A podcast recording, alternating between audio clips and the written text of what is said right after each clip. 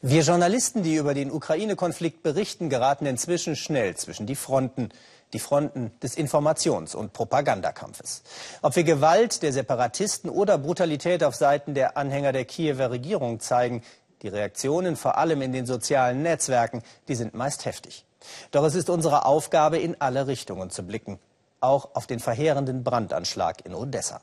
Nach einer gewalttätigen Demonstration starben dort am vorletzten Freitag 46 überwiegend pro-russisch eingestellte Menschen. Markus Preis hat in Odessa Ukrainer getroffen, die diese Explosion des Hasses aufklären wollen, damit in ihrem Land irgendwann einmal wieder der Friede zurückkehren kann. Es ist eine Geschichte, die aus wackeligen Bildern besteht. Die unscharf daherkommt, bruchstückhaft mit Handyaufnahmen und YouTube-Videos. Bilder, die nicht alles beantworten, die aber so drängende Fragen aufwerfen, dass diese Geschichte erzählt werden muss. Hier in Odessa wurden schlicht und einfach Menschen umgebracht. Menschen, die eine andere Meinung haben als der Mainstream, als die Regierung in Kiew. Es gibt keine andere Erklärung für das, was hier in Odessa am 2. Mai passiert ist.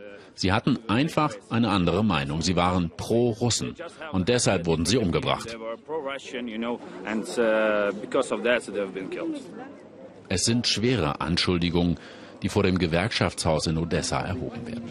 Bei allem, was man nicht weiß, so viel ist sicher, mindestens 46 Menschen starben hier, grausam verbrannt. Seit einer Woche ist das Haus ein Ort der Trauer, auch für Timur Batschikow. Er ist in Odessa geboren. Der Konflikt mit Russland war ihm lange egal. Doch seit einer Woche sieht er sein Land, sieht er die Ukraine, die Revolution hier mit anderen Augen. Sie haben Molotow-Cocktails, Brandsätze geworfen. Die Türen brannten. Die Vorderseite stand in Flammen. Niemand konnte mehr raus. Und die Hinterausgänge waren vom rechten Sektor blockiert. Hat hier in Odessa wirklich ein Pogrom stattgefunden, wie es auch der Kreml behauptet? Die Videos zeigen, wie Brandsätze auf das Haus fliegen. Springt doch, rufen sie den Menschen im brennenden Haus zu. Ein anderer in Kiew haben sie unseren Aktivisten die Köpfe abgehackt. Die Aufnahmen zeigen rasende Wut im Inneren des Gebäudes.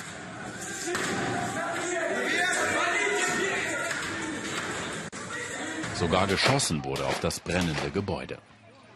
Ein wütender Mob, der, so viel kann man schon dem Anschein nach sagen, nichts mit Selbstverteidigung zu tun hat und mit friedlicher Revolution schon gar nicht. Aber ist das die ganze Geschichte?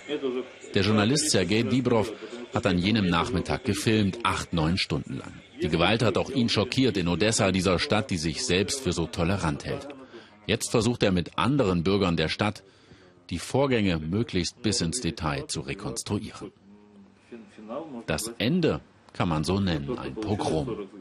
Das, was geschah, 40, 50 Tote, abgebrannte Zelte, ein abgebranntes Haus, das kann man so bezeichnen, wenn man nur das Ende betrachtet.